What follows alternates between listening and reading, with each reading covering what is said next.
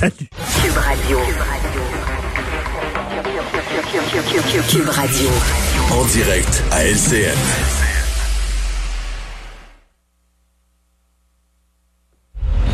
Salut Richard. Salut Jean-François. D'abord, retour sur ta chronique d'hier où tu mentionnais que les gens euh, testaient les limites du système, remettaient en question les décisions du gouvernement avec le couvre-feu. Il y a Bruno qui nous a écrit, et tu vas le voir, il demande s'il peut sortir promener Snoopy. c'est un chien. C'est un chien. C'est vraiment n'importe quoi. Écoute, si jamais, si tu es somnambule et tu te lèves et tu sors de chez toi, est-ce que tu vas avoir le droit à une contravention ou pas? Hein? Hein? Tu vois, c'est pas ah, prévu, ah, ça, dans ah. la loi. C'est vrai, il y a plein de choses qui sont pas prévues. Une autre faille. Absolument. Hey Richard, une histoire qui fait beaucoup réagir ce matin alors qu'on reporte vraiment beaucoup de chirurgie au Québec. Même, on, parle de semi-urgent dans l'oncologie, des chirurgies cardiaques semi-urgentes mais il y a une meurtrière qui, elle, a bénéficié de son opération de changement de sexe. Écoute, c'est très facile de faire de la démagogie là-dessus. Je veux pas en faire, mais reste que quand même, c'est fâchant. Je m'excuse. Comme tu le dis, là, on voit aujourd'hui, ces derniers jours, une femme qui a des problèmes cardiaques. Elle doit se faire greffer une valve. Sa vie est en danger, littéralement. Sa chirurgie a été repoussée. Il y a quelques jours, c'était une femme qui était atteinte d'un cancer. Elle devait se faire enlever une tumeur cancéreuse. T'imagines l'angoisse T'imagines l'angoisse? Et c'est reporté. Écoute, j'ai un ami, moi, euh, qui a aussi euh, le cancer, qui doit passer des scans et on lui dit que ces scans vont être reportés aussi. Euh, je lui ai parlé cette semaine. Il est extrêmement angoissé. Et là, pendant ce temps-là, ben, on permet à des détenus de, de changer de sexe. Et là, le changement de sexe, c'est fait. J'en ai parlé tantôt avec Félix Séguin. Hein, on est allé à la clinique et cette euh, prisonnière, cette détenue-là, euh, qui est rendue une femme mm. maintenant, euh, donc elle était, elle était escortée par une équipe, par une escouade de SWAT. Écoute, Jean-François, le SWAT, tu connais ça, là. C'est l'équipe de choc qu'on déploie lors, par exemple, d'une prise d'otage. Tu on les voit là, descendre des immeubles de 15 étages avec des fils ben, armés puis tout ça. Alors là, ils ont escorté cette personne-là parce que c'était extrêmement urgent que cette personne-là puisse changer de sexe. Si elle a pu passer, je sais pas moi, 40 ans dans le mauvais sexe, elle peut attendre quelques mois. Je ne dis pas qu'on devrait pas permettre. Elle peut attendre quelques mois. Est-ce que c'est vrai? Ce qui est très important dans notre situation actuelle, c'est d'avoir une cohérence faut que ça soit mhm. cohérent.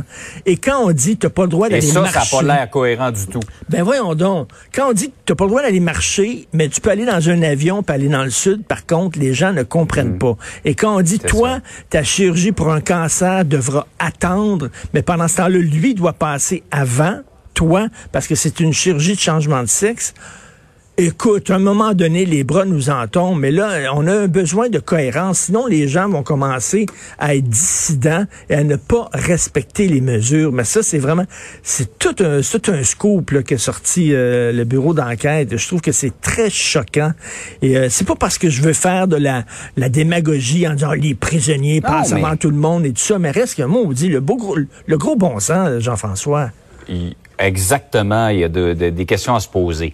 Par ailleurs, euh, la Chine n'a jamais été reconnue, évidemment, pour sa transparence. Et là, euh, il y a des scientifiques qui doivent aller faire un petit tour, voir euh, ben l'origine exacte de la COVID. ils ont de la difficulté à avoir des visas, semble-t-il. Ben, tout à fait. Ça fait des mois que ça traîne, là, effectivement. L'Organisation mondiale de la santé veut envoyer des scientifiques en Chine, pas pour trouver un coupable, pas pour dire, ah, ah vous êtes responsable, pour savoir comment tout ça a commencé.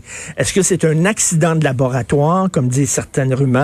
Est-ce qu'il manquait de sécurité dans le laboratoire à Wuhan, à Wuhan où c'était euh, les, fameux marchés publics où on vendait des pangolins, des chauves-souris? On veut seulement savoir comment ça, a débuté, cette affaire-là, pour, euh, bien sûr, les prochaines pandémies, euh, avoir davantage d'informations. Et là, la Chine ne veut rien savoir. Or, dans le milieu scientifique, Jean-François, il y a une tradition de collaboration entre tous les pays. Quand il y a une pandémie d'Ebola, tous les pays, on se serre les coudes pour savoir ce qui s'est passé exactement. Et c'est assez ironique parce que la Chine veut tout savoir sur ses citoyens.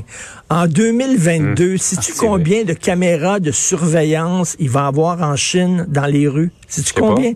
2 milliards 700 millions.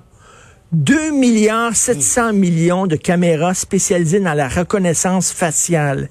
La Chine veut tout savoir, mais quand c'est le temps, nous autres, d'aller en Chine pour savoir ce qui s'est passé, ils ferment les frontières, ils veulent rien savoir. Là, on a un nouveau euh, euh, ministre des Affaires étrangères, Marc Garneau, parce qu'il était tellement bon au transport. Hein? Il a tellement bien géré les aéroports. là. Marc Garneau, il a dit, lui, s'il y a quelqu'un qui mérite là d'avoir un plus gros poste, c'est lui. Alors maintenant, on l'a mis aux affaires étrangères. J'espère qu'il va s'élever contre la Chine et les obliger à ouvrir leurs frontières pour qu'on sache exactement ce qui s'est passé.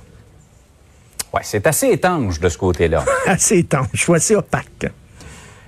Richard, passe une belle journée. On se reparle demain. Merci, bonne journée tout le monde. Salut.